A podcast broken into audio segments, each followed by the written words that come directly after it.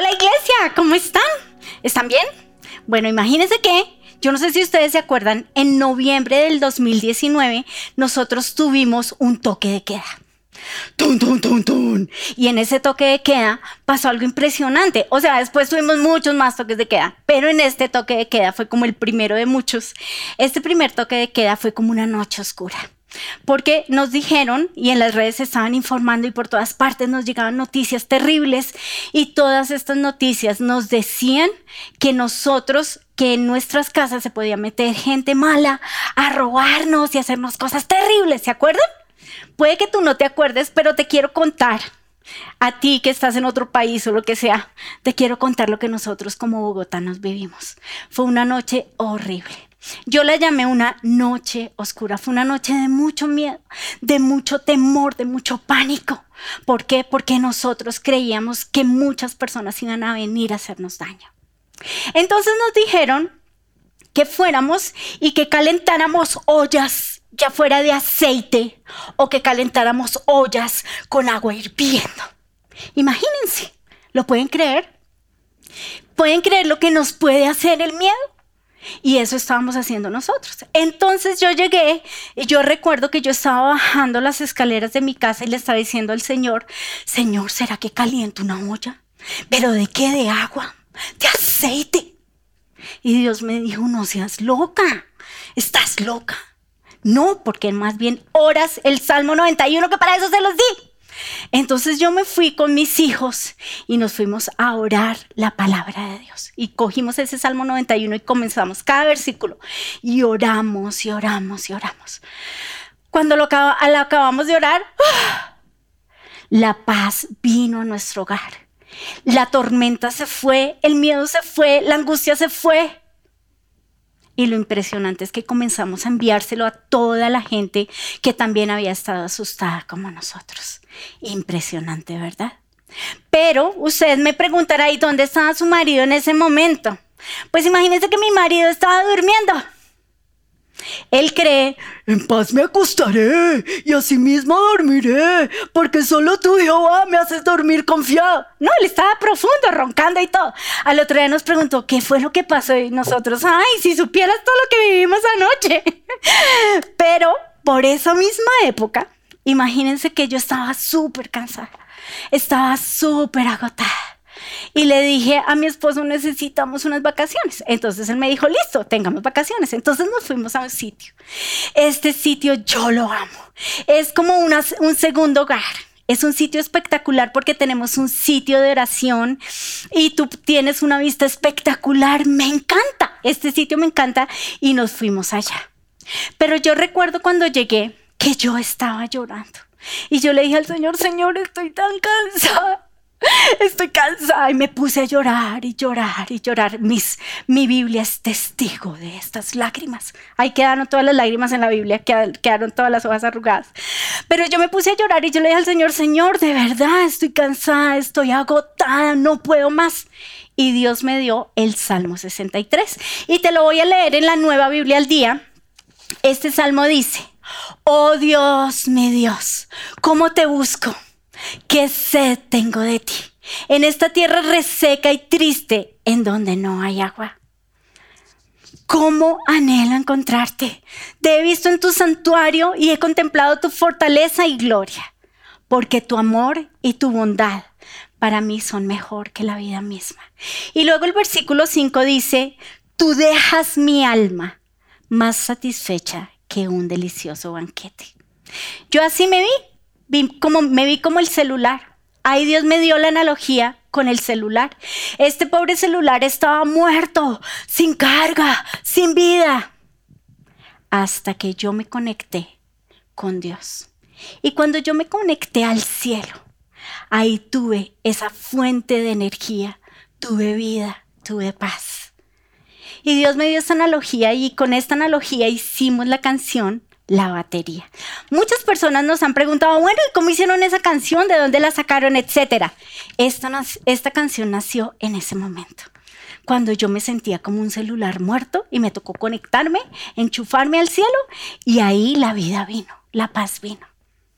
Como, es, como Capitán América o como Spider-Man. ¿Se acuerdan que ellos son unos flaquitos? langarutos. Y al Capitán América le pusieron ese suero y lo hicieron un super soldado, ¿se acuerdan?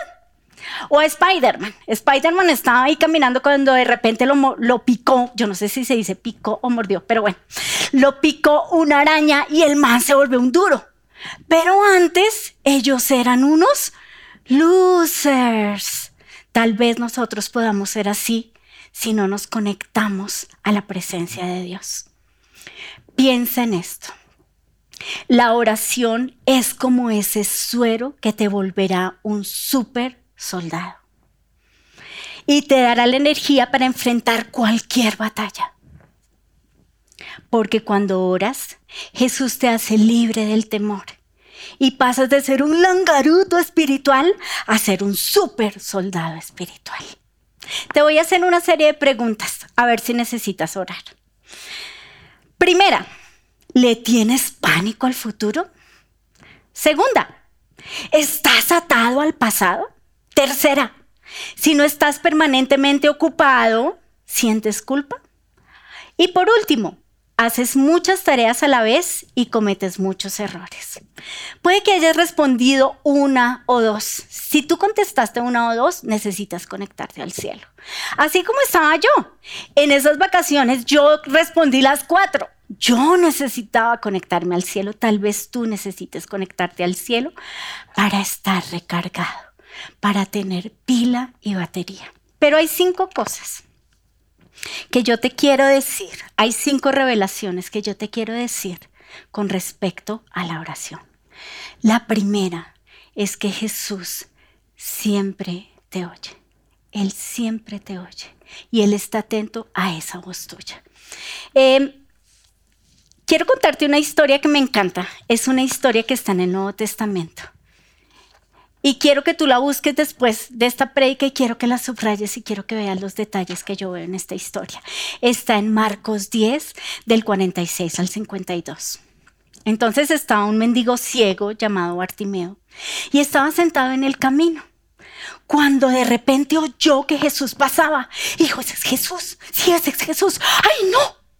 Y entonces comenzó a gritar, Jesús, hijo de David, ten compasión de mí. Y la gente le decía, ay, ay, cállate, cállate, que me desesperas. Porque a veces la gente se molesta cuando tú le oras a Jesús o cuando tú estás necesitado del Maestro, pero Él no se cansa de ti. Y entonces él gritó aún más fuerte, Jesús, hijo de David, ten compasión de mí. Yo creo que hasta le salió un gallo y todo, como a mí en este momento. Y Jesús oyó, ¡Ah! alguien me llama. ¿Quién me está llamando? Y Jesús hizo un alto y se detuvo.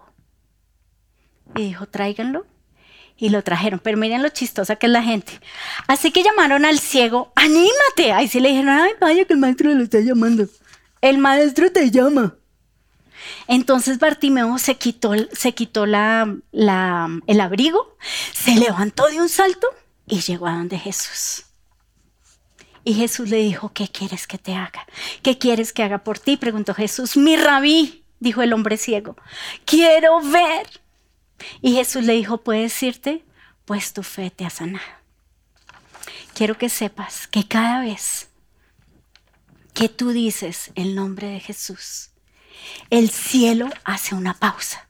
En el cielo se para todo, se congela todo. Están orando, espérense. Pausa. Y quiero contarte algo hermoso que hacía Jesús.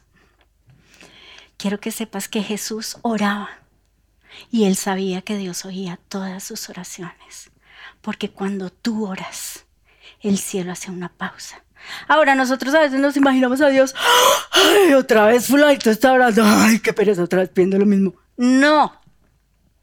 Dios te pone atención. Y quiero que te imagines esto.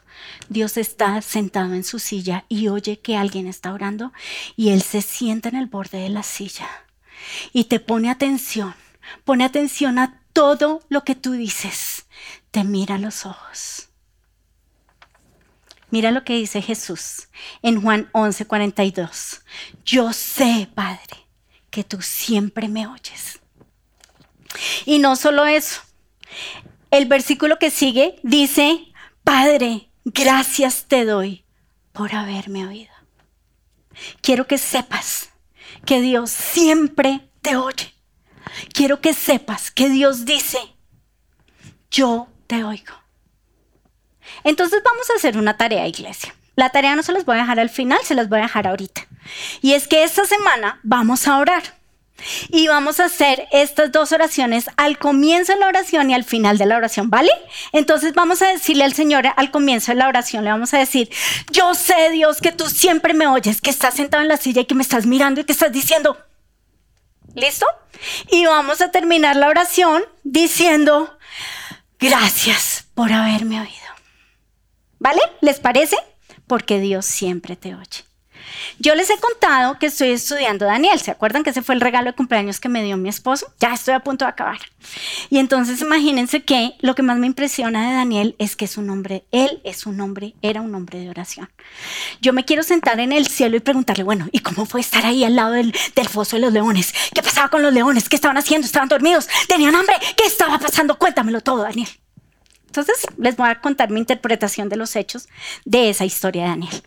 Resulta que Nabucodonosor ya se había muerto y estaba reinando el nieto. Pero en ese momento llegó Darío el Medo y sustituyó a este gobierno babilónico y entraron los medos y los persas a reinar. Entonces ahí están y este Daniel sobresalió a los ojos de Darío el persa. Y entonces Darío dijo, bueno, eh, quiero hacer, mi corte y quiero traer a Daniel. Entonces Daniel estaba ahí, estaba en la corte, cuando de repente los sátrapas, que eran los enemigos de Daniel, dijeron, no, Daniel, no, consigámonos algo para destruirlo. Entonces no encontramos nada malo en él, entonces busquemos algo con respecto a su ley, de los, de, eh, a su religión. Entonces encontraron algo, que Daniel oraba. Imagínate que te pase eso, que lo malo que tú haces es orar. Entonces lo cogieron y lo metieron al foso de los leones. Y ahí está Daniel en el foso de los leones. Yo quiero que tú te lo imagines, quiero que te imagines que Daniel está ahí y que está rodeado de una manada de leones. Yo calculo por lo menos seis, dos, cuatro, seis leones. Y ahí está Daniel. Si me muevo, me van a hacer así. O si me muevo, me van a comer. Entonces lo que él hizo fue, voy a orar. Y él cerró los ojos y yo me imagino esta oración de Daniel. Señor, yo te pido por estos leones, yo te pido que los duermas, yo te pido que les des un mazazo y que queden roncando. Señor, y yo te pido que su barriga sea llena y que ellos se sientan, Señor, saciados. Y Señor, yo te pido en el nombre de Jesús que ellos estén ahí noqueados. Y así está. Cuando de repente aparece un ángel. Y miren lo que dice Daniel. Daniel 6, 22. Mi Dios envió a su ángel para cerrarle las bocas a los leones a fin de que no me hicieran daño. Pero hay algo que me impresiona aún más de Daniel y es lo segundo que te quiero contar, y es que sus oraciones eran efectivas. Y eran efectivas porque él oraba la gloriosa palabra de Dios. Tus oraciones van a ser oídas en el cielo, vas a tener esa, esa hotline si tú oras la gloriosa palabra de Dios. Y ahí lo vemos. Entonces imagínense que en Daniel 9, 9.1 dice, 9.2, durante el primer año de su reinado, yo, Daniel, al estudiar la palabra de Dios, según fue revelada al profeta Jeremías, aprendí que Jerusalén debía quedar en desolación durante 70 años. Así que dirigí mis ruegos al Señor Dios en oración y ayuno, y también me puse tela de ropa áspera y arrojé cenizas sobre mi cabeza. Entonces miren lo que pasó con este hombre. Resulta que Jeremías había dicho, va a haber una desolación, van a ser 70 años, y eso quedó registrado en la palabra de Dios. Y Daniel llega y dice, un momento, ya pasaron los 70 años, entonces ya debemos estar por estar libres. Entonces me voy a poner a orar. Y el man se puso a orar con base en la palabra de Dios. Si tú oras la palabra de Dios, tus oraciones van a ser oídas en el reino de los cielos. Entonces, ¿qué pasó? Que él se puso a interceder. Este es el tercer punto que te quiero decir. Si tú estás divinamente, ala, si todo está bien y bajo control, intercede, por favor, intercede. Ahora, ¿qué es interceder? Interceder es tomar esa carga de otra persona, su dolor, su tristeza, su carga, meterlas en una maleta. Y tú vas a cargar, vas a llevar esa carga que tienen esas personas por las cuales estás intercediendo. Vas a interceder por otras personas. Yo hoy te digo, si no tienes por qué, por qué orar, ora por otros. Y en esta pandemia ha sido impresionante porque a mí me ha tocado interceder por varias personas. Me ha tocado interceder por varias personas en esta pandemia. Me ha tocado interceder por muchas familias a las que les ha dado COVID, como el pastor de niños. Imagínense que el pastor de niños le dio COVID a él y a su esposa. Y al asistente. Y a mi asistente personal. Y a Oscar Galindo, el jefe de producción. ¡No! Pues me ha tocado orar, me ha tocado interceder por ellos y por muchos más. Pero quiero que sepas que Daniel no era solo un hombre de oración, sino que él también era un hombre de intercesión. Y yo quiero que hoy tú intercedas. Entonces te voy a contar cómo intercedía Daniel. Daniel decía, Señor, hemos pecado, hemos hecho lo malo, nos hemos rebelado contra ti y hemos despreciado tus mandamientos y tus ordenanzas. Nos hemos rehusado a escuchar a los profetas. Señor, tú tienes razón. Tenemos el rostro cubierto de vergüenza porque hemos pecado contra ti. Pero el Señor nuestro Dios es misericordioso y perdonador a pesar de habernos rebelado contra Él. Él tomó esa palabra de Dios y él la tomó como suya. ¿Te acuerdas que te conté que de él no se registra pecado en la Biblia? Él tomó el pecado del pueblo y él comenzó a interceder por el pueblo. Señor, óyenos. Señor, por favor. Señor, respóndenos. ¿Y sabes qué pasó? ¿Sabes qué es lo que me emociona de la palabra de Dios? Me emociona que Dios respondió. Y mira lo que dijo. En Daniel 10:12 dice, entonces dijo, no tengas miedo, Daniel. Desde el primer día que comenzaste a orar para recibir entendimiento y a humillarte delante de Dios, tu petición fue escuchada desde el cielo. Dios oye tus oraciones. Ahora, quiero que cambies ese nombre Daniel y pongas su nombre. Entonces vamos a hacerlo así. Entonces dijo, no tengas miedo, Rocío, eh, desde el primer día que comenzaste a orar para recibir entendimiento y humillarte, Dios ha oído. ¿Listo? ¿Listo en sus marcas? ¿Listos? Ya.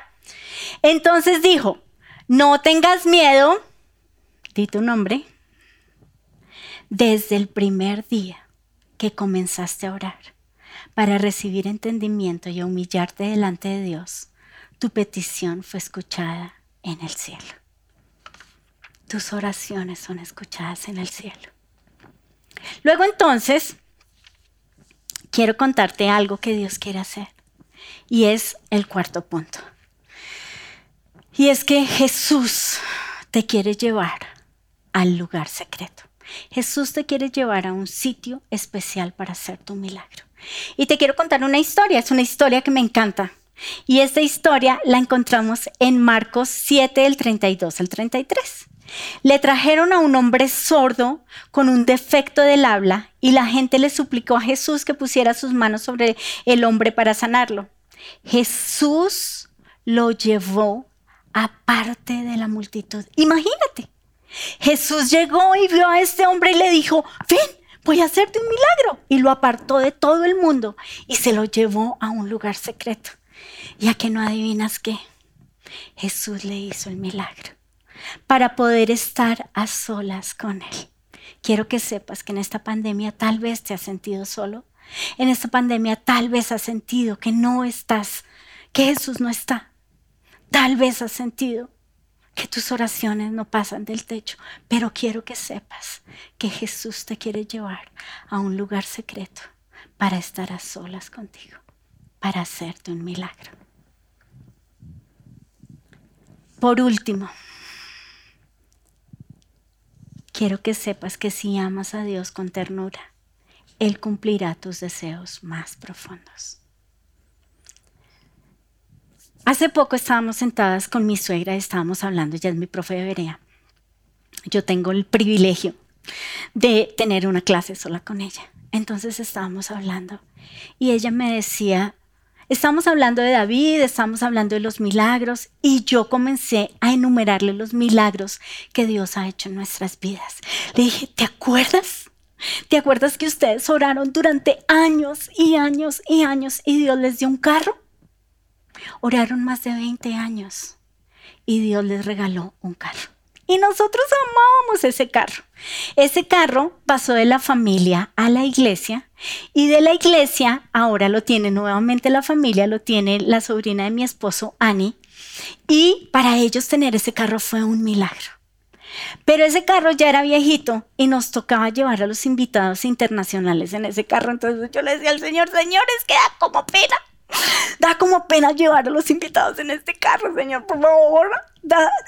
haznos un upgrade de carro. Entonces yo comencé a orar, Señor, danos un carro más bonito, un poquito más grande.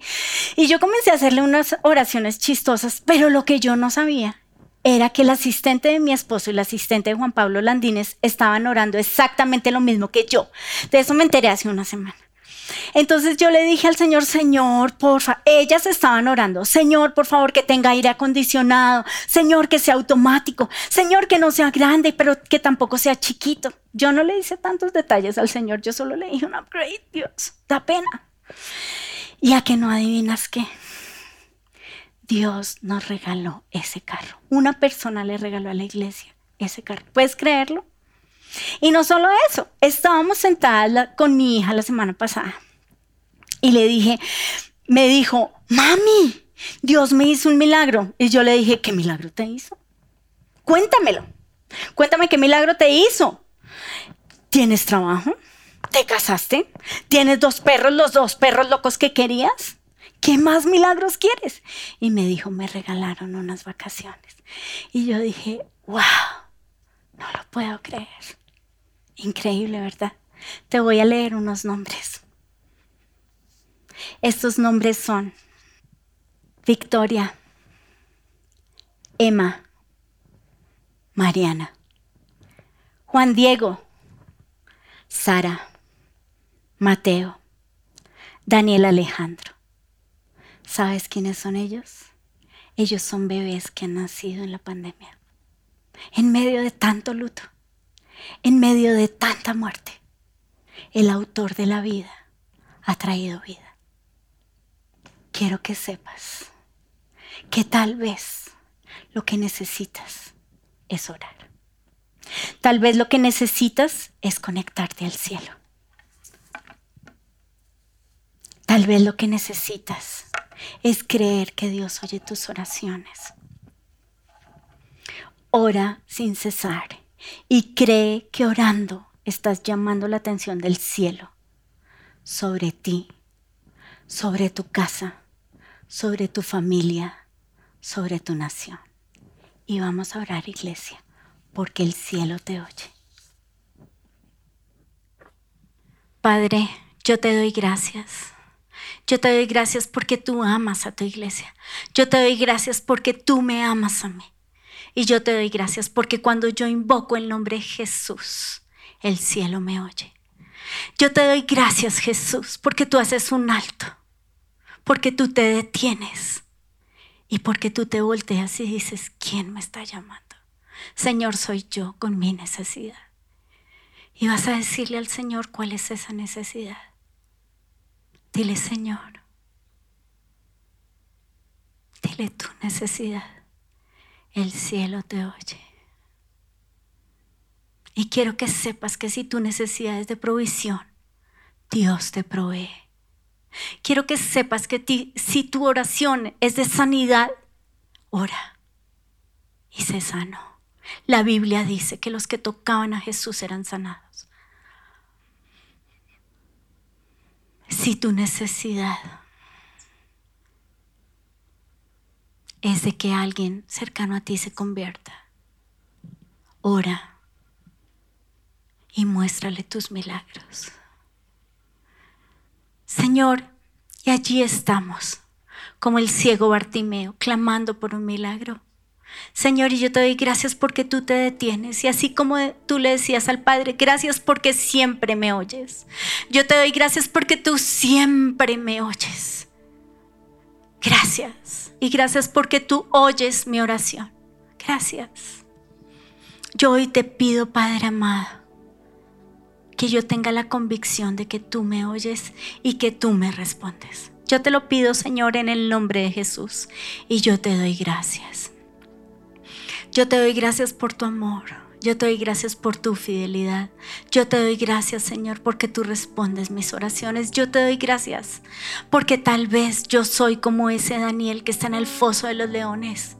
Yo hoy te pido que tú selles la boca de cada león que ha hablado en contra mía, que me ha insultado, que me ha tratado mal. Cállalos en el nombre de Jesús. Y yo te pido, Padre del cielo, que yo pueda interceder por y ahora vas a orar, no te vas a mirar tu ombligo, vas a orar por alguien más que necesita un milagro. Señor, yo hoy te pido por un milagro. Señor, tú sabes que vengo tres años orando por un milagro. Señor, y tú sabes que en cambio de mejorar ha empeorado. Yo te pido, Padre del cielo, por un milagro. Señor, tú eres el maestro de milagros. Yo te pido que hagas milagros, Señor. Hoy intercedo por. Hoy clamo por.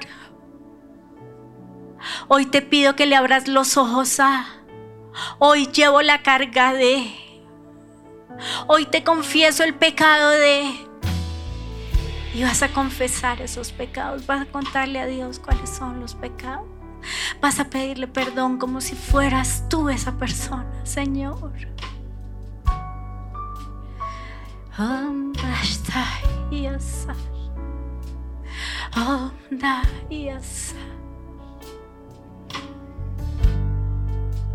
Y yo te pido, mi rey, que tú te pasees por esta casa, por este hogar. Paseate haciendo milagros.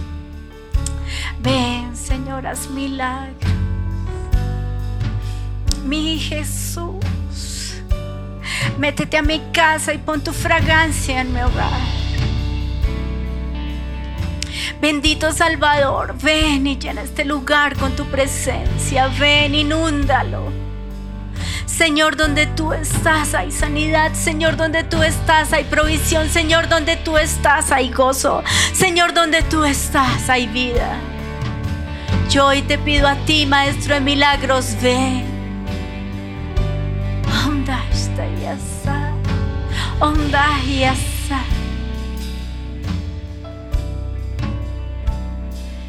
Y yo hoy te pido, mi Dios. Y yo hoy te pido, mi Rey un toque de ti, un toque de tu mano. Llévame a solas, Señor, y haz ese milagro.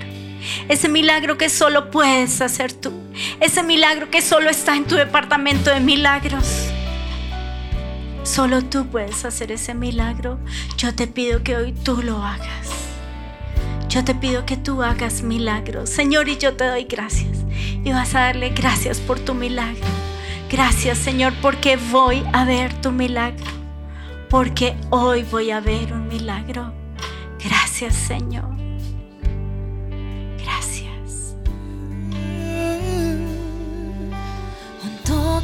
De ti hace todo extraordinario. Un toque de tu mano traerá ese milagro si tú tienes el